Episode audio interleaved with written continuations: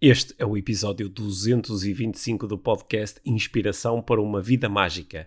A conversa com Rui Pedro Alves, Cultura, onde se fala sobre cultura empresarial, trabalho, dinheiro e muito mais. Este é o Inspiração para uma Vida Mágica, podcast de desenvolvimento pessoal, com Micaela Oven e Pedro Vieira. A Mia e o Pedro partilham uma paixão pelo desenvolvimento pessoal e estas são as suas conversas. Relaxa, ouve e inspira-te. Que se faça magia. Olá, bem-vindos ao podcast Inspiração para uma Vida Mágica. Hoje vou estar à conversa com o Rui Pedro Alves. O Rui é um conhecido empreendedor e empresário. É o fundador e o atual CEO do grupo Rupial.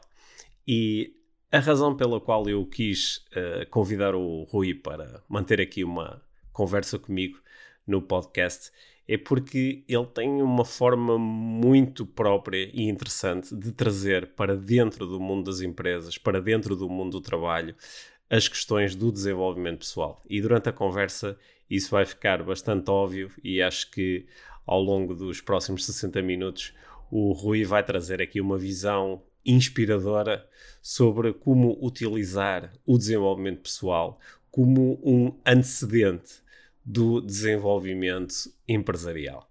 E acho que isso nos vai tocar a todos, pelo menos a mim, claramente me toca e me inspira. Eu conheci o Rui há alguns anos como participante nos, nos cursos da, da Life Training e uh, acho que hoje em dia posso claramente dizer que é um amigo e esta conversa vai estar uh, recheada de insights e de frases inspiradoras e de ideias inspiradoras. O Rui acredita que é possível prosperar nos negócios ao mesmo tempo que se tem uma cultura de felicidade e excelência no dia a dia e utiliza o desenvolvimento pessoal como pilar das suas organizações. Fatura vários milhões de euros por ano e tem uma equipa com centenas de pessoas talvez conheças algumas das marcas e empresas que fazem parte do grupo Rupial, como o Invoice Express, o Aquan, que é uma empresa que atua no setor do outsourcing, e acho que o melhor é mesmo saltar já diretamente para a conversa, portanto, sem mais demoras, trago-vos o Rui Pedro Alves. Olá, bem-vindos ao podcast Inspiração para uma Vida Mágica. Como já sabem, hoje eu vou estar à conversa com o, com o Rui Alves. Olá, Rui, bem-vindo ao podcast IVM. Olá, Pedro, obrigado pelo convite. Sim. Está, o, o, Rui está a falar em direto de Portimão, que é a cidade onde o Rui habita, e uh, eu, eu, eh, eu, quis muito conversar com o Rui aqui no, no podcast por uma série de razões, né? e porque acho que é, um, é, um, é uma ótima pessoa para nos uh, criar aqui ligações entre desenvolvimento pessoal e o mundo do trabalho, as questões do dinheiro, das finanças. Vamos ver para onde é que a conversa nos leva, está bem? E se calhar, Rui, eu começava por te perguntar, né? eu, eu, eu, as pessoas que, que, que eu conheço, que te conhecem, e são muitas, normalmente quando pensam em ti, uma das, das dos adjetivos que salta logo assim, ou, ou, ou uma das, das tarefas, funções que tu desempenhas que salta logo assim para cima da mesa é, é o Rui é empresário, o Rui é, é empreendedor. É, então, é, é, é, assim que tu te relacionas contigo, dizes eu sou empresário, eu sou empreendedora, ou, ou há assim umas palavras mais fortes que te surgem quando alguém te pede, quando te pergunta, mas afinal o que é que tu és ou o que é que tu fazes? Olha, sou muita coisa. Uhum. Uh, também sou empresário, também sou empreendedor, também sou, mas sou muito mais coisas. Sou pai, sou algarvio, sou, uh, sei lá, sou, sou muita coisa. E uma delas, de facto, é sou empresário, Uh, sou uma pessoa apaixonada por liderança, sou uma pessoa apaixonada por cultura, por cultura empresarial, por desenvolvimento pessoal. Um, uh, ah, portanto, sou uma pessoa que gosta de. Gosto muito de viver no meu Algarve. Vivi aqui 18 anos em Portimão e depois fui para Lisboa, vivi outros 18 anos. E aos 36 uh, decidi voltar para cá e criar cá meus filhos. Sou pai de duas crianças lindas e maravilhosas. Uhum.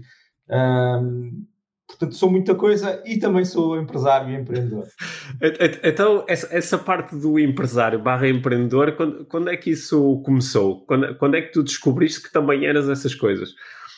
Olha, é curioso porque eu lembro que na faculdade não tinha alguns colegas que gostavam, tinham muito o sonho de ser empreendedores e ter o seu próprio negócio, e eu disse: nunca na vida eu vou ser empresário ou vou ser empreendedor. E, e anos mais tarde uh, acabou por acontecer. Isto foi, aconteceu em 2006, eu tinha 26 anos, e, pá, na altura decidi. O que me levou à decisão foi, foi algo que se calhar muitas pessoas passam, se calhar muitas pessoas estão a ouvir passam por isto, que é. Uh, eu tinha, tinha na minha mente tinha duas perguntas na minha cabeça, que é o que é que eu vou fazer a seguir e, e, e, os, e os, dois caminhos que tinha disponíveis eram ou vou lá para fora, portanto vou para o estrangeiro e vou trabalhar numa empresa multinacional estrangeira e na altura fui, fui a entrevistas, recebi propostas de trabalho, uh, tinha propostas de trabalho para ir para a Irlanda, ou vou abrir a minha própria empresa e vou-me lançar e vou arriscar e, e pensei, tenho 26 anos, se é para falhar, olha, que se lixe, falho agora, e, e, pronto. E o que aconteceu foi aquilo que me levou num processo de auto-coaching, foi levou, que me levou a perceber que aquilo que me estava a puxar para ir lá para fora era somente um aspecto, que era dinheiro. Aquilo que me levava a ir lá para fora era para ganhar mais dinheiro. Pá, e aquilo não me fez absolutamente sentido nenhum na altura, porque, porque pensei, ok, vou mudar de cidade, vou para Dublin. Ainda por cima, quando eu fui à entrevista em Dublin, aquilo estava a chover. Uh, a cidade já é escura. Aquilo e hoje em dia eu adoro Dublin, atenção. E, e, e, mas naquele momento, a experiência que eu tive, eu disse: pá, mas por que raio vou eu para Dublin só para ganhar mais dinheiro? Pá, para isso vou abrir a minha própria empresa e vou-me lançar no, no negócio próprio. E portanto, e assim aconteceu. Em 2006 eu abri a Rupial. Rupial quer dizer Rui Pedro Alves, é altamente uhum. original. Uh, mas foi um, um, nome que surgiu até foi a minha mãe que me deu esse nome, portanto acho que nunca contei isto mas a minha mãe eh, criou um nome pequenino, então arranjou Rupial, Rui Pedro Alves, pá, e lancei a empresa e, e, não fazia a mínima ideia do que é que iria vender, não fazia a mínima ideia do que é que, do que, é que de como é que ia crescer, não percebia nada de, de gestão, eh, eu vim da área de tecnologia, portanto a minha formação de base é engenharia de software, pá, e então pouco a pouco fui aprendendo e comecei por lançar um negócio que, que hoje em dia é a Quan, que é um negócio de, de staffing de IT, portanto nós fazemos outsourcing e fazemos recrutamento de, de, de, engenheiros de software, que é aquilo que eu sei recrutar. Uhum. Um, e, e, pouco a pouco uh, nós fomos desenvolvendo negócio. Uh, tínhamos uns, uns, amigos que nos abriram portas para, uh, portanto, para nós começarmos a fazer negócio pela primeira vez. Eu fui ganhando conhecimento com a, à medida que, que, as coisas iam acontecendo. Eu digo mesmo que o primeiro ano foi o ano zero eu estava literalmente a trabalhar um, portanto, num emprego uh, em, em, que já era pela minha própria empresa, mas tinha um emprego, trabalhava a fazer software para outros e nos primeiros seis meses uh, desenhei aquilo que viria a ser a Rupial e depois só a partir dos seis meses, já quando tinha alguma uh, sustentabilidade financeira, é que saltei fora desse trabalho e comecei a 100% na Rupial. Para ter uma ideia, só um ano depois é que tive escritório e, Uh, portanto, 14 anos depois estamos cá, faturamos 10 milhões de euros, somos mais de 200 pessoas, temos escritórios em Lisboa e Porto, mas tudo começou porque, pá, porque eu comecei a dar passos, um passo de cada vez, comecei a aprender as coisas devagarinho, muito devagarinho, sem pressas, um, e, e, mais tarde veio o Invoice Express, o Software as a Service de faturação, um, mas, mas quer dizer, começou assim, começou porque, porque queria fazer as coisas diferentes, porque já tinha uma bagagem de, eh, muito grande de desenvolvimento pessoal, já tinha feito uma série de cursos de desenvolvimento pessoal nessa altura e queria fazer as coisas de forma diferente daquilo que eu observava no mercado. Achava que havia uma forma melhor de se tratar as pessoas, de, de se liderar, de fazer as coisas com outro espírito, com, com outra substância. E, portanto, e, e nada melhor do que lançares as tuas próprias ideias e fazeres à tua maneira. Oh, Rui, eu, eu, eu, mais tarde na conversa uh, uh, estou muito interessado em saber mais sobre essas questões de, de liderança e de cultura organiza organizacional, porque acho que são realmente muito interessantes. Mas tu focaste aí numa, numa, num ponto que eu acho muito interessante, que é quando tu lidaste aos 26 anos com essa, com essa grande questão do vou para fora, lanço a minha própria empresa, quando estavas a lidar com essas várias opções, tu disseste aí que já tinhas uma bagagem de desenvolvimento pessoal, ou seja, já tinhas entrado aqui no, um pouco no mundo do desenvolvimento pessoal. E isso acabou, pelos vistos, por desempenhar aí um papel importante porque parece que te ajudou a ah. tomar essas decisões com mais consciência do que é normal aos 26 anos. Sim. Portanto, eu aos 26 anos lancei a empresa. Eu aos uhum. 20 anos tive contacto com o meu primeiro curso de desenvolvimento pessoal, foi cá em, em Portugal, foi com, com um formador que não é muito conhecido, mas pronto, não interessa. Uhum. Fiz um curso de desenvolvimento pessoal cá, abriu-me a mente, abriu-me, quem já fez curso de desenvolvimento pessoal passa por este processo, que é aquilo parte-nos o coco todo e, e nós uh, literalmente fritamos a pipoca e começamos a questionar tudo.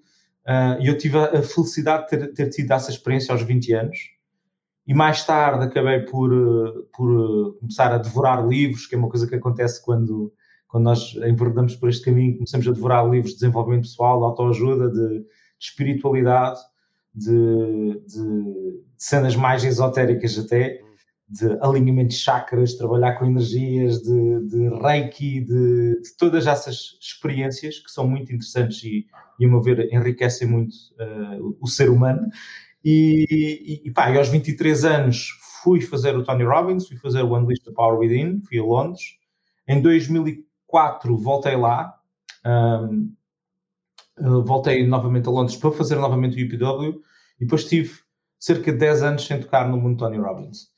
Uh, mas isto para dizer que uh, até aos 26 anos já tinha essa bagagem, já tinha esse contacto, já tinha o um mindset e já tinha a capacidade de fazer perguntas e de explorar uh, conversas, ainda que fossem só comigo mesmo, de explorar, de ir do ponto A ao ponto B, neste caso era de Lisboa para Dublin, e explorar uhum. as infinitas possibilidades que existiam e porque que, porque que estava uh, a fazê-lo. Um, e, portanto, sim, sem dúvidas que foi fundamental para uh, esse meu processo. Acho que é fundamental o desenvolvimento pessoal. Eu, nas minhas empresas, aposto muito em cursos de desenvolvimento pessoal e, e, para as minhas pessoas, exatamente porque ajudas a pensar e ajudas a crescer enquanto pessoas e, e, e, sobretudo quando são pessoas mais felizes e mais alinhadas também produzem mais um, e, portanto sem dúvidas que o desenvolvimento pessoal é um dos alicerces uh, de onde estou hoje se não, estaria aqui hoje se não tivesse tido contacto tão cedo com estes cursos. E sou um felizardo por ter tido tão cedo. Tenho noção disso. Sim, sabes que eu, eu, eu, eu, comecei assim a ter um contacto mais formal com o desenvolvimento pessoal em 2000 e, 2005, ou seja, uhum. na altura eh, com 30 anos, ou seja, 10 anos mais tarde do que tu na, na, na, na pelo, menos, pelo menos em idade. E, e, e quando eu tive esses primeiros contactos, tive a mesma reação que hoje vejo muitos dos alunos que, que chegam até aos cursos que eu faço, com uh, 30, 35, 40, 50, 60, 70 anos e muitas vezes dizem, pá, eu gostava de ter tido contato com isto era quando tinha 20 anos, né? ou, ou, ou, até, ou até antes. E, e, eu hoje vejo o impacto que tem na, na alguns jovens, eu, eu, vejo, por exemplo, o impacto que tem nos meus filhos, eles uh, desde muito cedo terem acesso a, a, certo tipo de conversas, certo tipo Exatamente. de contextos e conteúdos e uh, acho, acho, acho que é muito interessante que uh, que nós possamos promover isso mais e mais junto da, das pessoas mais jovens e que, uh, claro, que as universidades possam fazê-lo, que as escolas possam fazê-lo e também aqui, é às vezes, um dos meus cavalos de batalha, que as empresas também o possam fazer. Possam fazer, ah, sem como dúvidas. É, como, como, é que tu olhas para o desenvolvimento pessoal dentro da, das empresas? Olha, uh, é interessante porque a experiência que eu tenho em, em levar pessoas para o desenvolvimento pessoal, um, seja a fazer cursos de coaching, seja a fazer cursos do Tony Robbins, seja a fazer cursos de, de liderança, de negociação, o que é que seja, é sempre, é sempre gratificante porque enriquece as pessoas, em primeiro lugar, do ponto de vista pessoal.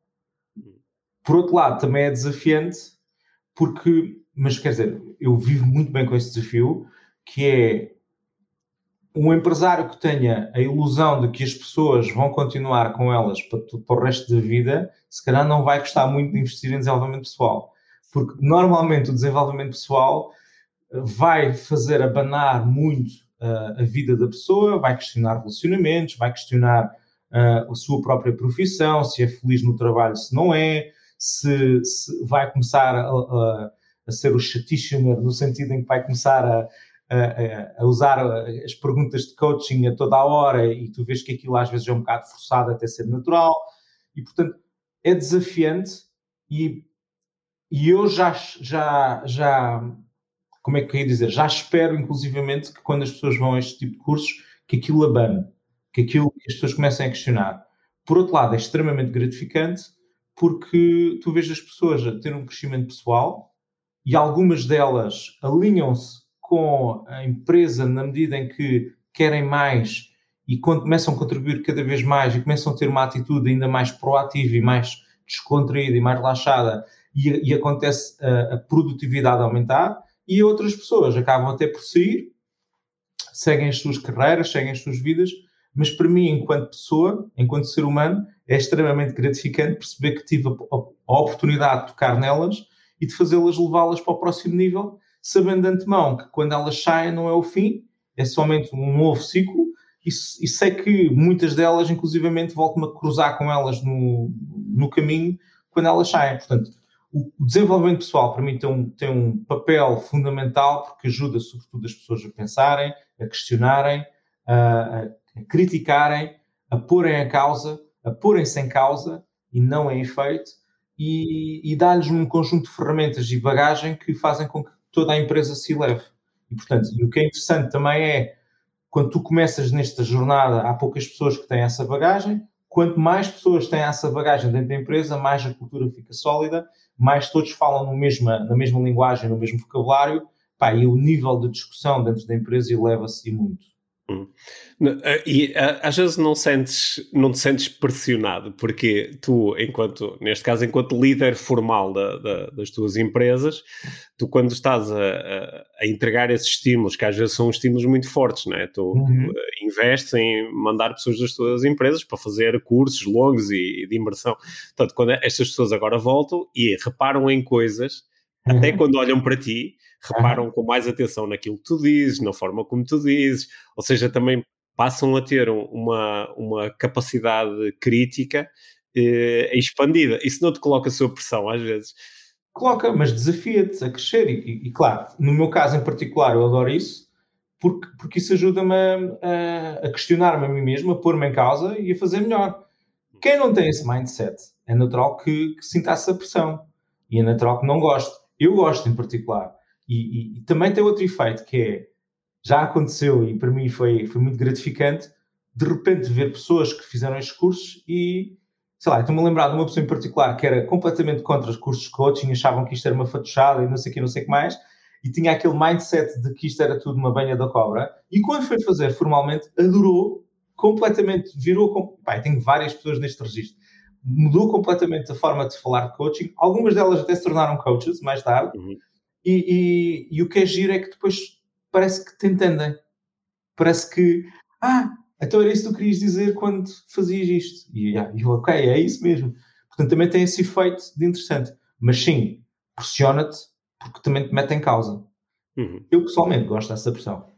Certo, é, como, como tu disseste há pouco, é, depende aqui do teu, do teu paradigma mental, não é? Que se tu tiveres é. um paradigma mental de, de uma liderança moderna, tu queres ser posto em causa e queres que uh, as pessoas também acabem por elevar os teus estándares ao, uh, ao serem às vezes mais, mais fortes na, na, na, sua capacidade de avaliação. Sabes que eu, eu, eu tenho umas experiências muito engraçadas de, de, de, quando eu comecei a dar formação na área do desenvolvimento pessoal e comecei a trabalhar com, com grandes empresas pá, tenho uh, algumas experiências mesmo uh, pá, que ficaram para sempre guardadas de, de, de, pessoas que ao mesmo tempo me estavam a contratar, e, estamos aqui a falar sobretudo com, ah, com empresas aquelas com centenas ou milhares de uhum. colaboradores, que é, estão, estão a contratar para fazer formação na área do desenvolvimento pessoal, mas ao mesmo tempo estão aterrorizadas com a ideia de aumentar realmente o nível de consciência das, das pessoas que trabalham naquela empresa. Porque eu lembro de ter tido conversas que são conversas que para mim até foram difíceis na altura de, de, de, encaixar e de entender, que é de alguém me estar a contratar e ao mesmo tempo estar a dizer ao Pedro, eu, eu quero atingir estes resultados com a formação, mas há aqui uma série de coisas que não podem ser postas em causa, porque nós pagamos salários baixos, nós, nós eh, pá, não, não, damos as melhores condições de trabalho, nós eh, às vezes eh, não, não criamos as melhores condições de carreira. Pá, e se as pessoas começarem a sentir-se muito autónomas, Ou seja, se começarem a, a criar, a, a, a, interagir com a empresa à luz dos princípios do desenvolvimento pessoal, isto se calhar vai dar a geneira. E, ou, ou, de repente temos aqui toda a gente a virar sindicalista, ou temos despedimentos em massa, e eu na altura achei aquilo mesmo muito interessante, porque eh, tem a ver com o paradigma, não é? Com o paradigma mental, porque se o paradigma e se a cultura da organização for realmente de, de criar uh, situações e contextos em que todos ganham, então o desenvolvimento pessoal vai ser sempre bem-vindo. Bem é? é. O crescimento pessoal nas empresas um, é, antecede o crescimento profissional. Portanto, ou uhum. seja, uma pessoa que, que tem um crescimento de dentro, portanto, eu acredito muito nisto que eh, isto se cresce de dentro para fora. Significa que se as pessoas, se o grupo de pessoas que existe numa empresa começar a crescer pessoalmente, a empresa também vai crescer. E, portanto, isto é a soma, a soma do todo, não é? Ou, como é que se diz? A soma das partes vai ser sempre eh, superior ao todo. Portanto, se, se, uma, se uma das partes começa a crescer, vai desafiar as outras, isto vai-se pegar e toda, e toda a parte vai, todo o grupo vai crescer. Agora, é, é, também é, e aqui em bom português, é lixado, porque há empresas que não precisam de colaboradores pensantes, não precisam de colaboradores que, que sejam criativos, que, que, inovem, que tenham iniciativa, que pá, precisam de colaboradores que façam umas tarefas rotineiras, que façam aquele trabalho das 9 às 5, que são necessárias, que são importantes, e eles não precisam de que aquelas pessoas comecem agora a questionar tudo. E essa é que é a parte deixada, porque aí há um desalinhamento entre o colaborador e a empresa. E aquilo que resta à empresa, para já a empresa, se calhar, aí apostar em desenvolvimento pessoal, se calhar não é a coisa mais inteligente do mundo, porque sabe que isso vai acontecer. Uh, por outro lado, o colaborador deve-se pôr em causa e pensar, pá, mas eu não, se calhar eu não, eu não, não me encaixo aqui e está na altura de sair. Uh, isto se calhar serviu-me durante uh, não sei quantos meses, anos, décadas, mas se calhar está na altura de sair porque aquilo que eu quero é mais. Aquilo que eu quero é crescimento pessoal, aquilo que eu quero é, é pôr-me em causa, aquilo que eu quero é estar rodeado de, de pessoas que, que, me façam crescer e que cresçam comigo. E, portanto, estar num sítio onde isso não acontece não, não se encaixa com, com quem eu sou neste momento. Portanto, e aí devem-se colocar em causa e, inclusivamente, sair. Uhum. Oh, Rui, eu acho, eu acho que tu tens aí uma, uma vantagem grande quando estás a, a procurar implementar uh, desenvolvimento pessoal dentro das tuas empresas, que é o facto de tu ter, seres o CEO, é? ou seja, tu, tu consegues Claro, claro, que olhando atentamente para os teus números, mas quando tu tens uma crença enraizada numa determinada coisa, tu podes avançar com ela mesmo eh, sem teres que mostrar a ti próprio com números, não é? Porque uhum. uma das coisas que eu às vezes observo em, em, eh, em, empresas grandes é que até podes ter, por exemplo, um diretor de recursos humanos ou, ou um diretor comercial, alguém que tenha uma crença forte no desenvolvimento pessoal. Só que uhum. quando se chega à altura de vender internamente a ideia do desenvolvimento pessoal, é confrontado com o, com o ROI, não é? Com, com o, o retorno do investimento, que é, espera aí, para eu te dar aqui uns milhares de euros para tu apostares em, em desenvolvimento deste género para a tua equipa, isto, isto uhum. vai dar quanto no final do ano? É? E, e, este, esta, olhar para isto de uma forma tão linear, muitas vezes impede que os processos possam uh, acontecer. Porque os processos de desenvolvimento pessoal, eu, eu eu acho que a afirmação que tu fizeste é forte e, na minha experiência, é muito válida, que o desenvolvimento pessoal antecede o desenvolvimento profissional. Só que isto não é apoiado numa, numa, numa relação ou numa fórmula perfeita que diga, ok, a pessoa faz este curso agora e no próximo ano duplica o resultado, não é? Muito longe disso. Não, não, muito longe disso. Até porque, é porque ah, como é que é de explicar? Um, Acho que, acho que as empresas e a cultura das, das empresas e a, e a, solidez das empresas testa-se não quando estamos em maré alta, quando, portanto, quando o mar, quando os barquinhos estão todos no, no, no mar e a onda está muito grande e toda a gente surfa a onda, mas testam-se quando a onda, quando, quando a maré está flat e não há mar e, e, isto é, e a economia está na penúria. Aí é que se vê a solidez do grupo de pessoas que está connosco. Aí é que se vê a capacidade que as pessoas têm de tomar iniciativa, de explorarem, uh, terem a capacidade de explorarem as infinitas possibilidades de ir do ponto A ao ponto B, aí é que se coloca, portanto, aí é que se vê a maturidade das pessoas e a forma como elas se comportam, e, e, e aí é que se vê o desenvolvimento pessoal e o investimento do desenvolvimento pessoal em ação. É claro que se nós olharmos para isto só do ponto de vista financeiro, um, que, que, pá, eu já, já, já cometi esse erro, já houve vezes em que, em que começava a olhar para o valor em que, em que ia gastar de dinheiro e tive mesmo, e depois até foi com uma conversa com o mentor meu, que, pá, que ele pôs-me em causa, olha lá, enquanto não olhas para isto como investimento e estás a ver isto como despesa, nunca vais, nunca vais eh, justificar para ti mesmo o, o valor que estás a gastar em formação, porque, porque acaba por ser um, uma, uma boa fatia. Quando tu vês como investimento nas pessoas e percebes que, sei lá, se as pessoas aprenderem a vender melhor, e isto também é desenvolvimento pessoal, portanto são capacidades de comunicação, se aprenderem a vender melhor, isso vai, vai se refletir na forma como eles lidam com os teus clientes. Por exemplo, as equipas de suporte, como lidam com os clientes, as equipas de venda, como lidam com os clientes, uh, as equipas de recursos humanos, como lidam com os clientes internos. Isso tem um ROI que é invisível, mas quer dizer que se, se tu tiveres as métricas no sítio certo, se calhar consegues medir mais para a frente e perceber se, qual é que é o retorno efetivo disso. Agora, quem, quem toma decisões baseadas numa folha de Excel vai ter dificuldades. Só que essas pessoas que tomam decisões baseadas numa folha de Excel, muito provavelmente são as primeiras a sair quando a maré baixa. Uhum. Portanto, portanto, também não é essa, não, se calhar não são essas que têm que decidir. A meu ver, a meu ver é, é, os líderes das empresas deviam, a meu ver, deviam, não deviam, mas podem ter a consciência de que a qualidade da sua empresa e da sua organização depende muito da, da capacidade que as pessoas têm nos momentos de crise de tomarem decisões e de agirem conforme a situação que têm perante, perante, perante à sua frente. E isso é um investimento que, que, se deve pensar. Agora, como é que se vende isso? Não sei. Felizmente não estou no negócio de vender cursos de desenvolvimento pessoal.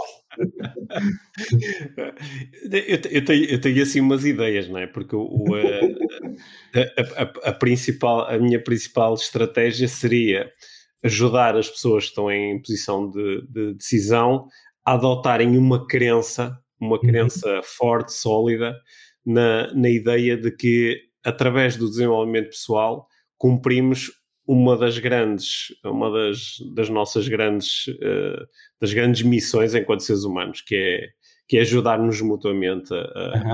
a, crescer e a progredir. Claro que às vezes as pessoas dizem, pois isso é muito bonito, mas vá lá à, à Assembleia de Acionistas dizer, olha, é o resultado este ano não cresceu, pá, mas o desenvolvimento pessoal foi espetacular. Foi espetacular, é. Sabes, outra das ideias, Rui, que, que eu gostava aqui que tu comentasses, que eu às vezes uh, vejo na, na, em alguns contextos empresariais, é estas questões do desenvolvimento pessoal, da, da, da, liderança, do coaching, elas são muito importantes e decisivas para as pessoas que ocupam os lugares de topo na organização, não é? Para os, para os diretores, para, para, os, para, os, gestores.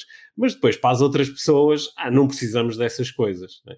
E, e, e, e, isso, isso é, é, também é uma coisa que eu às vezes vejo aí a circular, uma crença que eu vejo a circular, que é estas coisas são interessantes para quem tem uh, posições mais altas na organização, mas parece-me que tu acreditas numa coisa diferente, não é? Que isto é, é importante para todos, independentemente para todos, para todos, para todos. Uhum. Ah, para todos, basta pensar assim, sei lá, por exemplo, pegando no teu modelo de laser, uhum. o teu modelo de laser, portanto, o teu modelo laser, se, se a organização toda conhecer o modelo laser, uhum. à partida, já vamos ter aqui uma base e uma framework para comunicarmos melhor uns com os outros seja a pessoa que está no suporte a atender tickets de suporte ou atender telefonemas de suporte de um cliente que está do outro lado a queixar-se e a reclamar e, a, e, a, e, a, e, portanto, e até pode estar a ser agressivo. E essa pessoa, se estiver dotada dessas ferramentas, que é a pessoa que está na linha da frente, se calhar é, é a pessoa que não é propriamente a pessoa mais bem paga da empresa, mas é a pessoa que dá a cara para os clientes.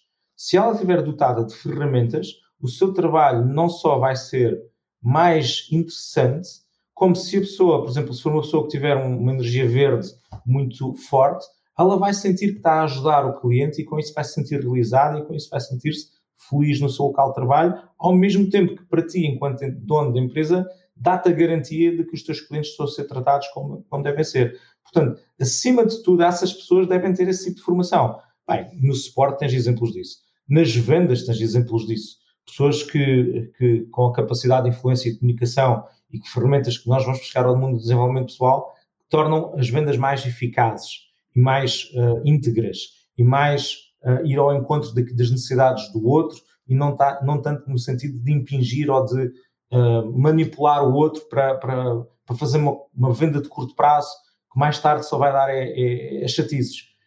ou, ou financeiro, que normalmente é quadrado e que normalmente é muito azul e que tem uma linguagem muito, muito orientada a números, saber comunicar com essas pessoas e essas pessoas terem a capacidade de comunicar umas com as outras é fundamental. Portanto, claro que o desenvolvimento pessoal para mim é, é, é, é transversal. Agora, também é verdade que há cursos e há formações específicas que não são para toda a gente. Portanto, sei lá, eu não. Embora eu acho que toda a gente beneficie deles. Eu é que, enquanto empresa, também tenho que fazer uma escolha do que é que vou investir, do ponto de vista de, de formação, e perceber que há formações, sei lá, falar em público, se calhar é uma formação que, que não é para, para toda a gente, porque nem toda a gente fala, vai falar em público. Se calhar uma negociação, um curso de vendas, um curso de liderança. Embora eu acho que todos eles beneficiem desse tipo de cursos, desse tipo de formação. Um curso de coaching, por exemplo, um curso de coaching. Há, há quem pense que o curso de coaching é para quem quer ser coach. Eu não acho, eu não considero isso. Acho que o coaching é para toda a gente. É uma ferramenta fundamental da nossa vida pessoal e profissional. E uma pessoa que tenha uma formação de coaching vai conseguir resolver melhor problemas e encontrar soluções em qualquer área da empresa. Uhum. Portanto, se todos eles tivessem isso de base, era muito mais fácil encontrar soluções em vez de estar só a focar-se nos problemas. Um, e, portanto, sei lá, o facto das pessoas saberem o que é estar em causa ou estar em efeito uh, ali, melhora logo a comunicação. Nós, nós, é muito fácil colocar alguém que esteja em efeito, em causa, quando já tem esse conceito por trás, quando já, já percebe o que é que isso quer dizer. Um, e, portanto, claro que é para toda a gente, no, no meu entender. Uhum. Nem pensar que é para só as equipas de topo. Agora estava-te tá, a ouvir a falar sobre aqui, sobre a relevância que tu, que tu achas que o coaching pode ter para qualquer pessoa. E estava-me a lembrar, uma vez estava a assistir a uma conferência e tive assim um insight muito grande, porque uh, estava uma, uma empresária, estava a falar, e ela estava a dizer que, ah, no fundo, no fundo, o que é que nós fazemos dentro das empresas, dentro das organizações? Nós conversamos uns com os outros. Nós estamos continuamente a conversar. Pode ser por e-mail, pode ser eh, numa reunião, pode ser pessoalmente, pode ser... Mas nós estamos numa conversa uh, uma conversa contínua, um para um uhum. ou um para muitos. E quando ela, está, quando ela estava a dizer isso, eu tive aqui o meu insight que foi, como nós... Uh, eu sou um dos, dos, adeptos da definição de que o, o coaching é, é, é, a arte de manter conversas orientadas e conscientes. Então, uhum. se, se, se, esta é arte, se esta arte for levada para dentro da empresa, a conversa dentro da empresa vai melhorar. Vai ser mais uhum. consciente, vai ser mais orientada, uhum. logo a conversa vai gerar melhores resultados no final. Sem dúvidas, é verdade, concordo plenamente. Olha, oh Rui, nós já falamos aqui uh, duas ou três vezes na, na, na, na, cultura, na cultura da empresa. Quando, quando, e, e sei que isto é um tema importante para ti, quando, ah. quando tu pensas nisto, em cultura da empresa, quais são assim as, as principais ideias que tu associas a esse termo? Ok, então para mim definição de cultura é somente esta a forma como as pessoas se comportam. A forma como as pessoas se comportam dentro de, dentro de uma organização é o que dita a cultura da empresa. E normalmente as pessoas associam a cultura à visão, à missão, à, aos valores, à, à mesa de ping-pong que existe dentro da, do escritório ou não, aos perks, aos benefícios, ao salário, mas nada disso, tudo isso pode influenciar a forma como as pessoas se comportam, mas no final do dia, a cultura é somente a forma como as pessoas se comportam. Portanto, se, e, e, agora tu dizes assim: há empresas que não têm uma missão definida. Há, há N empresas que não têm uma missão definida. E elas deixam de ter cultura. Não, elas têm uma cultura. Existe uma cultura lá. A cultura pode ser melhor ou pior, independentemente da missão. A mesma coisa os valores. Há N empresas que têm os valores na parede dizem que têm integridade e que têm honestidade e que têm isto e aquilo outro, e depois temos as Enrons da vida que. Vão à falência por. e que tinham esses valores todos lá, aquilo é, se, se googlarem aquilo é, é, é cómico, e que, no entanto, a Enron foi à falência por fraude. Portanto, então, a forma como as pessoas eh, se comportam dentro de uma organização nem sempre é influenciada pelos valores, pela missão, pela visão. Agora, também é verdade que há excelentes exemplos em que a missão e, a, e os princípios e, a, e os valores da empresa estão bem vincados e isso dita a cultura. Agora, é, é, é, importante distinguir aqui o que é que é cultura, do que é que é, do que é que é visão, do que é que é princípios, do que é que é valores. Todas as empresas têm uma cultura empresarial, há empresas que têm uma cultura fantástica, há empresas que têm uma cultura de uhum. uhum. e, e, isso somente dita a forma como as pessoas se comportam. Vou dar exemplos. Um, sei lá, a forma como uma chefia dá uma reprimenda, se o faz em open space e aos gritos e para toda a gente ver, ou se o faz em privado e faz numa ótica de motivação e de explicar os princípios da empresa e de explicar onde é que a pessoa está a pisar o risco e de certa forma de explicar o que, é que, o que é que é esperado da pessoa e o que é que, o que é que é esperado da organização e das pessoas que estão naquela função. A forma como as pessoas elogiam, elogiam no sentido de reconhecem, não é elogiar, é reconhecer. Mais importante do que elogio é o reconhecimento. E fazem esta distinção simplesmente de o que é que é reconhecimento e o que é que é elogio. Porque elogio eu só estou a focar na parte boa. Eu só estou a dizer palmadinha nas costas porque fizeste bem. O reconhecimento é, é inclusivamente quando nós, um, quando as coisas não correm e não têm o resultado que a gente espera. Eu reconhecer o esforço, o trabalho que a pessoa fez, independentemente do resultado é reconhecer. Portanto, e a forma como as, como as, as chefias e a liderança fazem isso dita muito o comportamento das pessoas. Porque a forma como eu vou tratar os meus colaboradores vai se refletir na forma como os meus colaboradores vão tratar os outros, os clientes e os fornecedores. Eu, por exemplo, uma, vou dar um exemplo. Uma das coisas que eu uh, volto e me tiro-me do sério é a forma como às vezes se trata alguns fornecedores.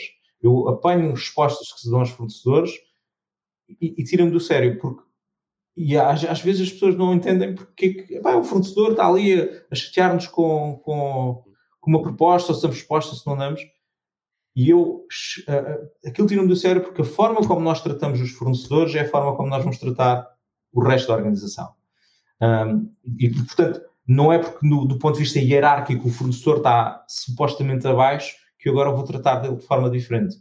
Então, a cultura da empresa é isto, é a forma como nós nos tratamos uns aos outros e aqui também isto dá pano para mangas este, este tema, porque há culturas onde um colaborador vai uh, ser, vai Excel, vai, vai uh, brilhar e não necessariamente esse mesmo colaborador, se for colocado noutra empresa com uma cultura diferente, se calhar vai ser medíocre. Uhum. Então, porque, porque, pá, porque são culturas diferentes, são formas de comportamento diferentes, são formas de, de, de, eh, de, de estar diferentes. Agora, porquê que eu gosto tanto disto? Porque isto é o laboratório perfeito de desenvolvimento pessoal. Porque uhum. é, é, é, é, a forma como tu podes explorar diferentes incentivos e diferentes, um, e diferentes estímulos para despoltar uh, comportamentos diferentes. Pá, e, e, isso para mim é, é delicioso. Uh, portanto, cultura empresarial é isto para mim. Respondendo curto e grosso, é a forma como as pessoas se comportam. Quer, dizer que se eu, se eu quiser conhecer a cultura de, de uma organização, não me basta só abrir a, a webpage da empresa e ir lá ler a missão, a visão e os valores. Eh, provavelmente vou aprender mais sobre a cultura observando, observando. as pessoas da empresa em ação. Eu, eu há, há, uns, há uns anos estava a dar, eh, estava a dar formação num, num banco, num grande banco, e, estavam, eram, eram um nível muito alto na hierarquia, eram uh, diretores centrais e estavam a falar, um, mostraram um estudo, uma coisa lindíssima de orientação para o cliente. E eu, e eu, eu era cliente, eu nessa altura era cliente desse banco. E uma semana antes, pá, eu tinha, pá, fiz uma confusão com as minhas contas e falhei um pagamento, não sei se do cartão de crédito, uma coisa qualquer. Fiquei com, fiquei com uma, uma, com um pagamento em atraso ao banco. Pá, e recebi um telefonema que foi dos piores telefonemas que eu recebi da vida, que foi basicamente pá, com uma linguagem minimamente mais cuidada do que esta, mas foi basicamente ao caloteiro quando é que pagas. E eu achei, achei tão engraçado, porque aqui, ali é que eu li cultura. Claro que podia ser pá, uma pessoa que estava totalmente desalinhada com a cultura da empresa, como às vezes acontece, mas aquele momento ali para mim foi mais importante do que estar a ver aquela apresentação do livro. Olha, mas uma, uma, coisa, uma coisa que me estava aqui a, a saltar, Rui, é que eh, se eu, enquanto pessoa que está no mercado de trabalho à procura de, um, eh, de uma empresa onde trabalhar, é? uhum. quero, quero, trabalhar com uma empresa, eh, eu muitas vezes vou-me focar em, lá está, na, na, em entender mais ou menos o que é que a empresa faz, qual é a orientação e vou estar muito interessado em saber quanto é que me vão pagar e que tipo de condições uhum. vão dar. Mas, parece-me que a prazo, e estou a pensar nas conversas que eu tenho com os meus clientes de coaching, a prazo, aquilo que me vai fazer prosperar e gostar do sítio onde estou a trabalhar ou não, será mais a cultura do que outra coisa. Sem dúvidas, sem dúvidas. Pá, o salário é importante, sem dúvidas. Claro que é, toda a gente precisa de pagar contas e há um mínimo, hum, isto na minha experiência, há um mínimo que, que, que, deves receber e deves procurar receber esse valor, uh, porque senão também não vais ser feliz por muito que a cultura da empresa seja fantástica porque vai estar sempre uh, em angústia para pagar contas. E, portanto, mas retirando o, o, a questão salarial, e eu trabalho muito no, no, mundo das tecnologias de informação, portanto, só para dar aqui um contexto, no mundo das tecnologias de informação é ao contrário, há escassez de pessoas e há demasiada procura. Portanto, é tudo sete cães a um osso, os, os, software developers ganham bastante dinheiro, portanto, mas portanto, eu sei que é um mundo à parte. Mas retirando a questão salarial, e no momento em que, sei lá, vou exagerar, imagina que eu tenho aqui duas propostas de mil euros. E mil euros é aquilo que eu queria. No momento em que eu retiro a questão salarial, daí é claro que eu tenho que olhar para a cultura da empresa. É claro que eu tenho que perceber o que é que a empresa faz, como é que faz, uh, como é que eles lidam com, com situações estressantes, como é que lidam com situações de celebração, de vitória. E, portanto, e o que é interessante é que quem vai a uma entrevista de trabalho raramente explora isso. Sim. E raramente faz perguntas. E, e, e um, um, bom recrutador, no meu entender, olha muito para as perguntas que o candidato faz. E olha muito porque as perguntas que o candidato faz vai sempre revelar qual é que é o paradigma que a pessoa tem, de onde é que vem e vai revelar muito o que é que ela valoriza. E para além de que alguém que faz perguntas, à partida, é uma pessoa que gosta de pensar e gosta de refletir e gosta de propor melhorias e não é somente alguém que vai fazer algo mecanicamente. Agora, consoante a posição, isso pode ser bom ou pode, pode não ser. Mas, enquanto candidato, é muito importante, a meu ver, fazer perguntas do género: olha, como é que vocês celebram as vitórias?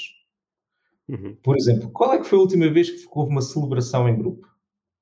Quando é que foi a última vez que alguém foi uh, reconhecida publicamente e como é que o foi? Como é que isso aconteceu? E isso vai dar muitas pistas uh, sobre como é que a empresa funciona.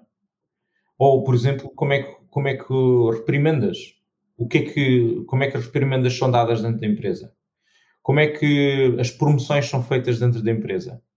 como é que um, os despedimentos são feitos? São claros para toda a gente? São comunicados ou não são? Como é que as promoções são baseadas em performance ou é baseadas em, em critérios subjetivos e esse estás próximo da amizade uh, da chefia ou, ou por questões políticas? Como é que as coisas funcionam cá dentro?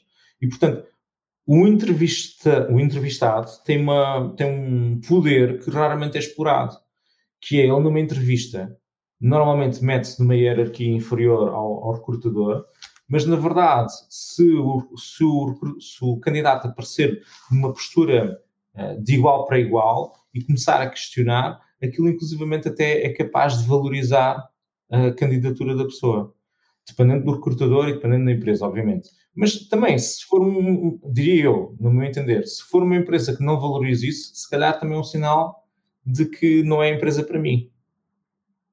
Um, mas pronto, não sei se respondi à tua pergunta.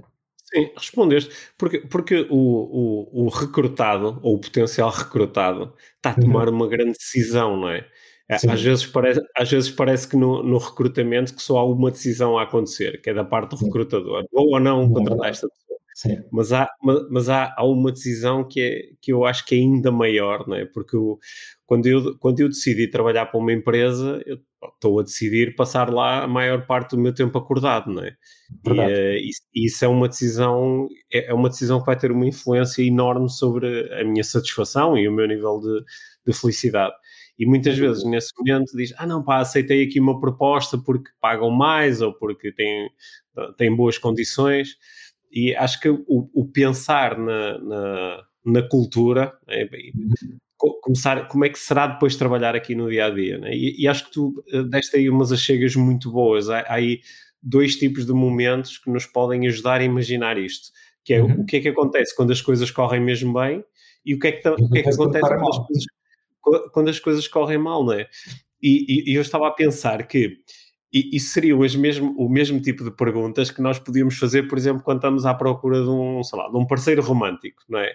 Era, às vezes ficamos muito focados na cena de ah, ela é tão bonita e atraente, ou ele é tão charmoso, não sei o quê, e, e esquecemos da conversa de olha, e quando isto correr mesmo mal, como é que vai ser? Como é que tu lidas quando, quando as coisas te correm mesmo mal ou quando as pessoas não fazem o que tu queres? Passas-te a cabeça, eh, desapareces, eh, eh ficas, eh, ficas, fazes uh, stonewalling durante três dias e não falas com ninguém?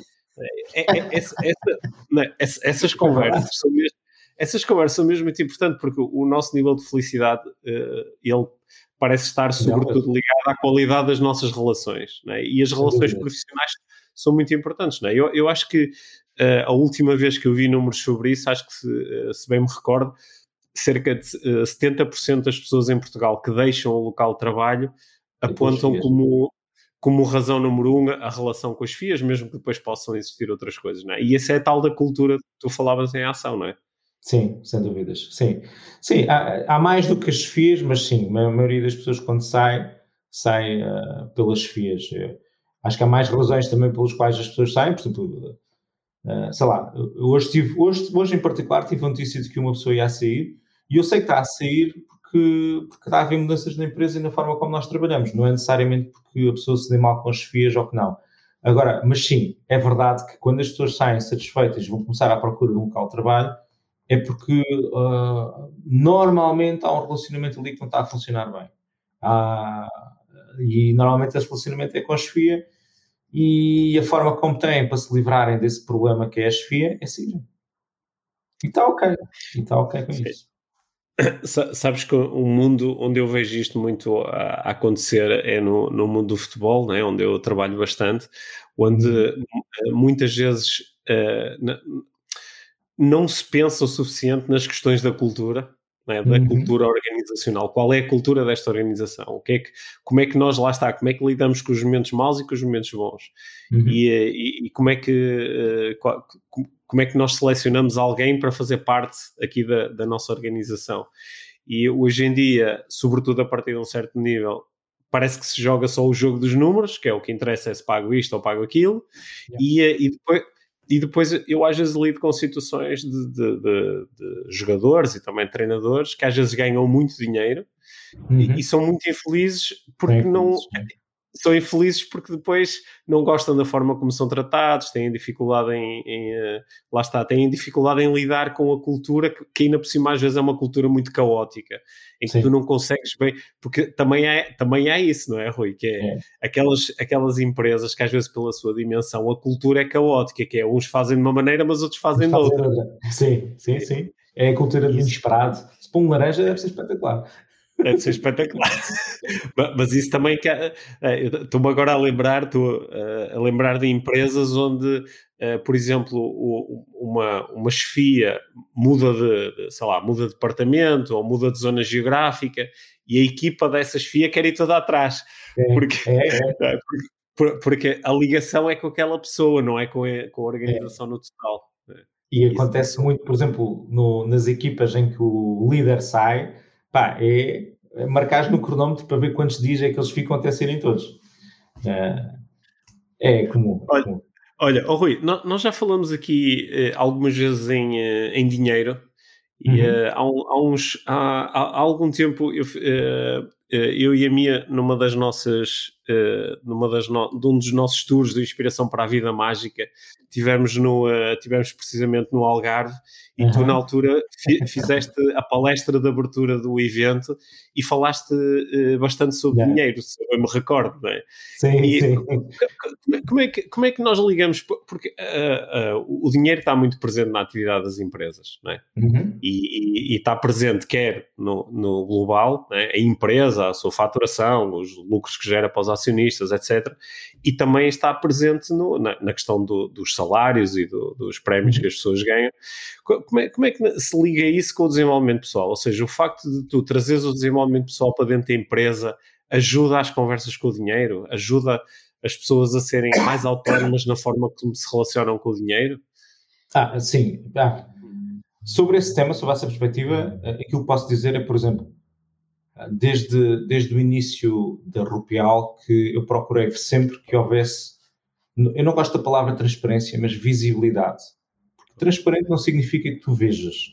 Uhum. Um, e visibilidade é, significa que eu vou dar luz e alguém vai, vai ver uh, aquilo que eu estou a mostrar. Então nós mostrávamos sempre, um, por exemplo, os resultados da empresa, uh, os salários, a questão de, de, todos poderem saber os salários dos outros dentro da organização, eu procurei sempre, pelo menos dentro do escritório, assim acontecesse. Uh, fiz experiências ao longo do tempo de discutir aumentos salariais em grupo, já abandonei essa ideia, mas, mas foi muito divertida. Na altura foi divertido ver o comportamento das pessoas, ver o que é que elas valorizam. Portanto, o dinheiro nas empresas, no meu ponto de vista, tem que ser uma coisa que tem que ser falado sem tabus. E isso também dita muito a cultura da empresa. Se for falado com tabus, nós estamos a falar, estamos a tratar o dinheiro como, como se estivéssemos a falar com crianças. Pá, é um tabu, não se pode falar com as criancinhas sobre dinheiro. Pá, isso para mim não faz sentido. Se eu quero tratar as pessoas como adultas e quero que todos tratem uns com os adultos, então vamos lá falar de dinheiro. Se, se, que é para isto deixar de ser um tabu. E, portanto, e quando são os aumentos salariais, se as coisas estiverem feitas de maneira a que forem por índices de performance em que a pessoa atinge ou não atinge, independentemente se dá bem com o chefe ou se não dá bem, e se a cultura da empresa estiver bem, bem clara para que a pessoa saiba onde é que pode pisar no risco e, onde é que não pode, e que as pessoas colaborem e que as pessoas se deem bem, perceberem que isso é parte fundamental para elas se manterem na empresa, fica muito fácil falar sobre dinheiro dentro das empresas. Agora, eu tenho perfeita consciência que eu vivo numa bolha e que no mundo empresarial ninguém fala sobre dinheiro, ninguém fala sobre salário, ninguém fala sobre aumentos salariais e que as coisas são muito escondidas. Pá, e o dinheiro é um daqueles temas que eu hum, acho interessante falar porque é um tema que está presente na vida de todas as pessoas, toda a gente tem problemas uh, ou desafios ou uh, tem, um, tem um, uma relação com o dinheiro e com, e com tudo o que isso traz e há crenças te limitam ou potenciam relativamente ao dinheiro, como, como em praticamente tudo que, com o qual tu te relacionas na vida. E o dinheiro é somente mais uma delas. Portanto, por isso sim, eu gosto de falar do, do dinheiro no, no, no, também numa questão, numa perspectiva de desenvolvimento pessoal, até porque, até porque levanta logo uma série de, de crenças relativamente às pessoas. Há pessoas que pensam que o dinheiro é sujo, há pessoas que pensam que uh, estás podre de rico, não é? Porque alguém haveria de ficar podre por estar rico. Uh, estás uh, que o dinheiro não cresce nas árvores, quando o dinheiro é papel e literalmente cresce nas árvores, uh, como, portanto, que, que, o dinheiro nunca me sobra nada no final do mês. Eu pergunto, em mais áreas na tua vida em que isso acontece? Uhum. porque, porque, de certa forma, o dinheiro é, está-te a mostrar algo sobre ti, sobre uma perspectiva, neste caso financeira. Um, onde é que está as crenças de escassez na tua vida? Porque é que não há suficiente quando nunca houve tanto dinheiro a circular na, na, na história da humanidade como agora? Uh, porque é que o dinheiro, porque é que, porque é que sempre que o dinheiro passa por ti ele desaparece? Porque que não o consegues uh, mantê-lo? Será que, será que faz sentido? Porque, porque que é refém do dinheiro? Há aquelas pessoas que acumulam, acumulam, acumulam e depois não conseguem soltar, uh, não são reféns disso, são reféns e vivem a escassez também, apesar de terem muito dinheiro. Portanto, o dinheiro é dar pano para mangas e nas empresas, para mim em particular, é interessante por causa desta questão da visibilidade. Agora, há pessoas, por exemplo, dentro da minha organização que se calhar não lidam bem com isso, uh, e isso revela as crenças que têm sobre o dinheiro, e eu começo a questioná-las aí e dá, dá crescimento pessoal aí, é interessante. Uhum. E, e, portanto, para mim é um tema que eu acho, uh, no caso da, do IBM, tu deste 10 minutos para falar na abertura, yeah. e eu tive que falar um tema 10 minutos, e pronto, olha, decidi na altura falar sobre dinheiro. Uhum. Uh, vamos explorar esse tema.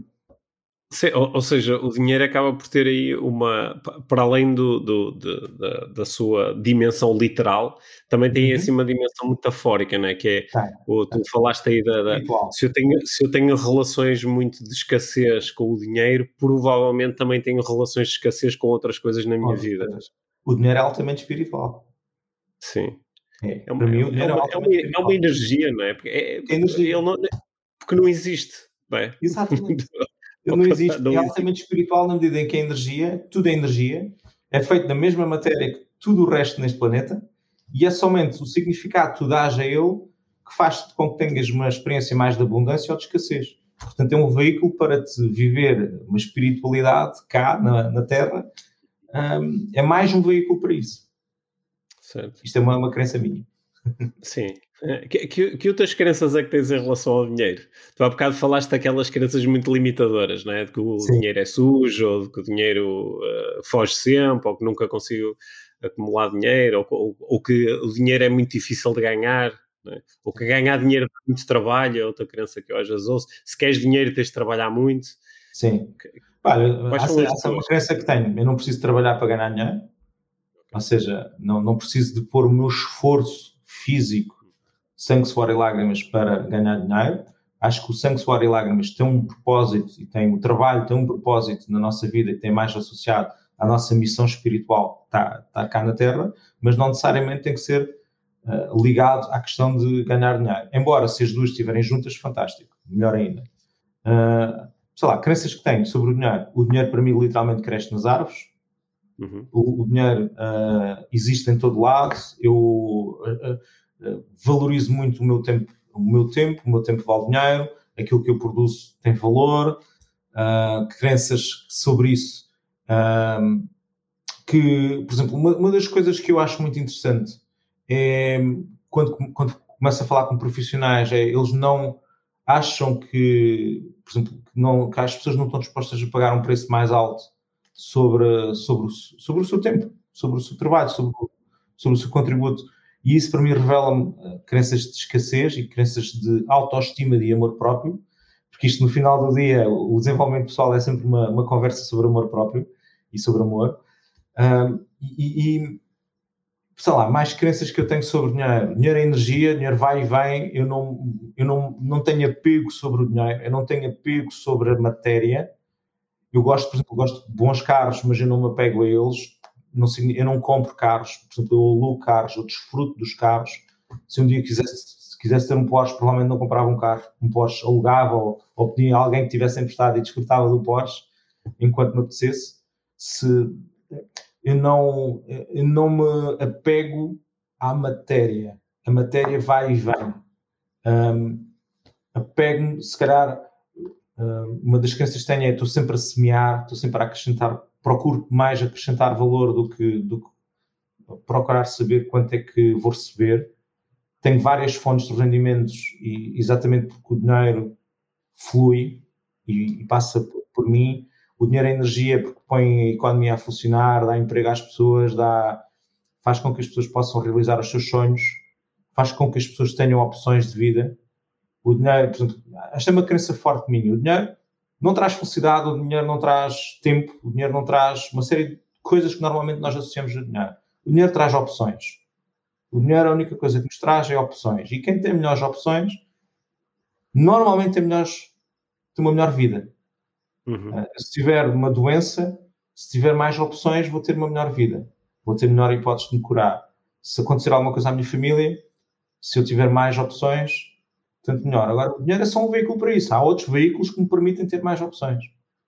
Ok. Portanto, estas são as minhas principais, se calhar, crenças assim, a quente sobre dinheiro. Sabes que eu estava aqui a, a ouvir-te enquanto estavas a falar aqui desta, desta lista de, de crenças muito possibilitadoras que tens em relação ao dinheiro. E estava, estava aqui uh, a observar que a tua voz né, não, não, não demonstra tensão né, em não, relação ao dinheiro. Né? Aliás, até porque como eu te consigo ver, estavas, a, a, tua face também não tinha tensão. E o que eu observo é que muitas vezes as pessoas, quando falam de dinheiro, há muita tensão, que é, é aquelas crenças de ah, o dinheiro não chega, o dinheiro não cresce nas árvores, o dinheiro é mau. E, é, há uma tensão. É? E, é interessante conseguir uh, perceber este paradoxo que é, às vezes, é uh, ali, aliviando esta tensão e tendo uma relação mais descontraída e relaxada com o dinheiro, que paradoxalmente conseguimos criar condições para que ele chegue mais e mais formas, não é? Sem dúvidas, sem dúvidas, é mesmo. É claro que isto é muito mais fácil de falar quando, quando já temos, quando a coisa já está a funcionar, já temos os resultados, claro. não é? Claro, Mas eu claro. posso-vos garantir que também já tive apertos, também já tive Pá, e, e, repara, para um empresário, ter um aperto normalmente tem uma dimensão completamente diferente do indivíduo, do individual. Certo. Portanto, certo. Um aperto pode significar não pagar salários a 200 pessoas. Uhum. Um aperto pode significar, portanto, esses apertos mexem connosco. Obviamente que uh, aqui, quanto mais desenvolvimento pessoal tu tens e mais preparado tens para gerir o teu estado, para gerir a tua ansiedade e a tua, e a tua preocupação e desviar o teu foco e, e acalmar-te e aceitar-te que muitas vezes não controlas as coisas, quanto mais relaxado tu tiveres, melhor vais conseguir tomar decisões e uhum. melhor vais conseguir passar pela tempestade. Mesmo que muitas vezes signifique não fazer nada, porque às vezes é só uma questão de tempo. Um, mas melhor, quanto melhor arcabouço tu tens do ponto de vista de desenvolvimento pessoal, melhor vais lidar também com o dinheiro. Uhum. Oh, Rui, eu estou aqui uh, a especular que algumas pessoas uh, te estão a ouvir e estão a dizer ah, eu também, eu também queria que, o, ah, que a pessoa que está à frente da empresa onde eu trabalho que tivesse assim estas ideias que o Rui teve, é? só, que, só que como tu nos contaste logo no início, isto também é produto de tu desde os teus 20 anos estás exposto ao desenvolvimento pessoal, é produto de teres continuado a investir ao longo dos anos eh, muito na, na tua formação nesta área, não é? Tu uh, fizeste inclusivamente durante algum tempo parte da equipa de, do, do Anthony Robbins, da equipa de, de líderes não é? No, nos eventos. Senhor líder, eu sou. Não tenho lá ido, mas... Ainda fazes parte e, e, e, também do facto de tu já há alguns anos que apostas em formalmente em ter mentores, não é? Tens pessoas sim. que, não é? Tens uh, pessoas sim, de sim. renome que te apoiam e ajudam e, uhum. e, e portanto que fazem com que isto seja um processo de desenvolvimento pessoal de tua parte que é, que é contínuo é? e que tu também procuras depois uhum. levar, levar às outras pessoas. É? Olha, oh, Rui, assim, em jeito aqui de, de, de final da, da, da, nossa conversa, e lembrando que nós falamos aqui muito sobre trabalho, sobre empresas, sobre, sobre dinheiro, é? e uh, como é que estas coisas todas depois se, se se combinam com o resto, não é? Porque tu tens, uhum. tens uma família, tens dois filhos, uhum. tens, eh, gostas de fazer atividade física, uhum. é? como é que tu ligas estas, estas coisas todas? Ah, como é que ligo? Epá, nem sei, nem sei bem como é que de responder, porque, porque as outras coisas estão sempre presentes, ou seja, nós temos, temos a família, temos uh, relacionamento amoroso, temos uh, uh, atividade física e o corpo físico e a saúde, Uh, temos uh, relacionamento com, com, portanto, neste caso, a parte financeira, já falamos aqui, na parte uh, espiritual, na parte mental. Como é que relaciono? Relacionando? não sei, não sei. Estava ah, aqui a procurar, porque há, há, pessoas que têm assim regras muito estritas, sabes? Não, uhum. tem que ter um equilíbrio entre as duas coisas. Não, não posso não, não. estar mas há outras pessoas que acreditam mais em, em, ir construindo equilíbrio através de uma sucessão de desequilíbrios, que é alturas em que se calhar ah, é. vou trabalhar muito pouco, há outras alturas em que vou trabalhar de forma quase obsessiva porque tenho um projeto é. ou tenho um momento importante. E esse é mais o teu estilo. É, eu acho que toda a gente tem um ciclo de vida, as empresas têm um ciclo de vida, acho que nós, enquanto individuais, também temos ciclos de vida. Sei lá, vou dar um exemplo. Neste momento estou num ciclo de vida que é completamente diferente daquele quando eu abri a empresa. Eu, quando abri a empresa, era solteiro, não tinha família, vivia só, sozinho, hum, trabalhava à noite, portanto, eu lembro-me que tinha um horário completamente noctívago, trabalhava se calhar até uma, duas da manhã e era as minhas horas mais produtivas eram durante a noite. E fast forward para hoje é o contrário, impossível dormir, impossível trabalhar à noite. Se calhar ontem eram 10 e meia da noite, estava a dormir, acordo às 7 da manhã, vou treinar logo de manhã, é a primeira coisa que faço. Uh, e à noite, uh, se as criancinhas nos deixarem dormir, é muito bom. Uh, se não houver fraldas para mudar, se não houver essas coisas todas. E, e, portanto, o ciclo de vida é completamente diferente. O que significa também que eu tenho que priorizar outras coisas. em vez de, se calhar, estar a fazer, por exemplo, em 2014 eu andei literalmente no mundo inteiro a fazer cursos do Robbins. Fui, fui para as Fiji, fui para Los Angeles, fui para San Diego, fui para, para Miami, fiz, pá, andei a correr literalmente o mundo inteiro a, a fazer cursos do Robbins e foi espetacular. Nunca mais vou esquecer disso. Hoje era impensável fazer isso. E está ok. E está ok. E pá, é um, é um ciclo, é uma fase. Até podes ter saudades das outras fases, mas também tens que apreciar esta fase em que estás agora. Ok, tenho 41 anos, tenho dois, dois filhos, tenho a minha filha é mais pequenina, é recém-nascida, tem nove meses. Um, vou apreciar isso e vou estar ok com isso. Se calhar não vou trabalhar feito louco, uh, porque como trabalhava 12, 14 horas quando, quando tinha a empresa, porque agora também tenho outras coisas para, para me focar. Um, e estou ok com isso. É surfar a onda, é aceitar essa onda. Portanto, eu não acredito muito no equilíbrio uh, de rigidez acho que deves ir navegando e acho que deves ir adaptando. Uh, acredito em disciplina, muito. Acredito que deves ser disciplinado e deves ter certas disciplinas que deves manter, mas sou flexível relativamente ao tempo. Até porque o tempo é energia. Como o tempo e o dinheiro têm muita coisa de se dizer, têm, têm muita coisa em comum. E a forma como tu te relacionas com o tempo, se é muito rígida ou se é muito flexível, também vai, vai tornar a tua vida mais miserável ou menos miserável. E, e portanto, há aqui, há aqui coisas muito em comuns entre, entre as duas coisas, que é interessante. Um, acho que respondi. Sim. Há aqui uma série de coisas que parece que houve aqui umas mudanças, não é? Tu, claro que lidaste com uh, mudanças enormes na, na, na, forma de trabalhar, não é? Passaste a viajar muito menos, né? Agora não, e, não, não, nada. Agora, agora não viajas, né? viajavas imenso, agora viajas muito pouco, né? por razões que, que, que nos tocaram a todos. Exato. E, eh, sendo que algumas destas mudanças elas vieram para ficar, né? porque isto vai, vai ser uh, num futuro próximo, nós não vamos andar a fazer grandes viagens para ir fazer uma reunião, porque agora de repente todos descobrimos que dá para, dá para reunir no Zoom. Antes já dava, mas nós dizíamos que era que, ah, não, não, tem, há coisas que têm que ser cara a cara. Mas agora descobrimos que afinal dá, não é? Esta, uhum. esta pandemia levou-nos a quebrar uh, algumas crenças, não é? E levou-nos a adotar aqui um, um conjunto de pressupostos diferentes. Tu tá, estás entusiasmado com, com os anos que vêm aí? Estou, pá, estou, estou, estou, estou, honestamente estou. Acho que, acho, que, acho que exatamente isso que disseste é verdade, que é, houve aqui um, um conjunto de crenças que se quebraram.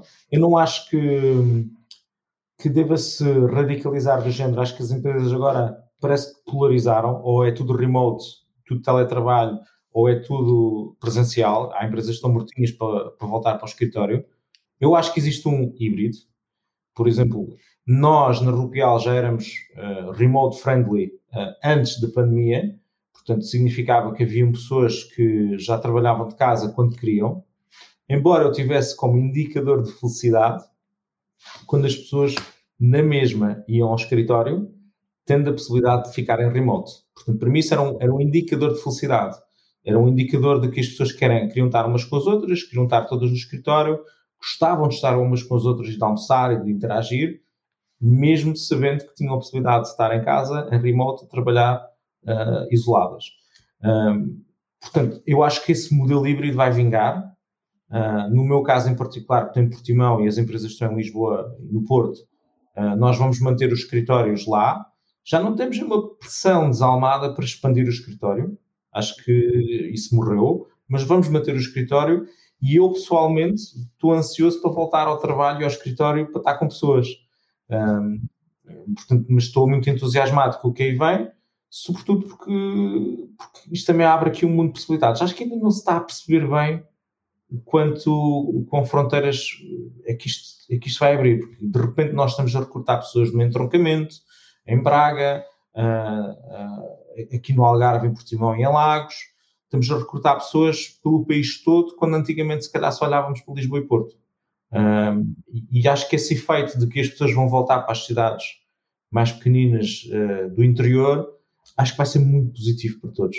Muito positivo. E vai trazer muita qualidade de vida e quanto mais empresas estivermos neste modelo, neste uh, modelo, a meu ver, híbrido, uh, que é se quiseres ir para o escritório podes ir, ou se quiseres ir umas vezes por semana podes ir, e se não quiseres ir também está tudo bem, um, acho que vai ser muito positivo. Eu, pelo menos, estou entusiasmado.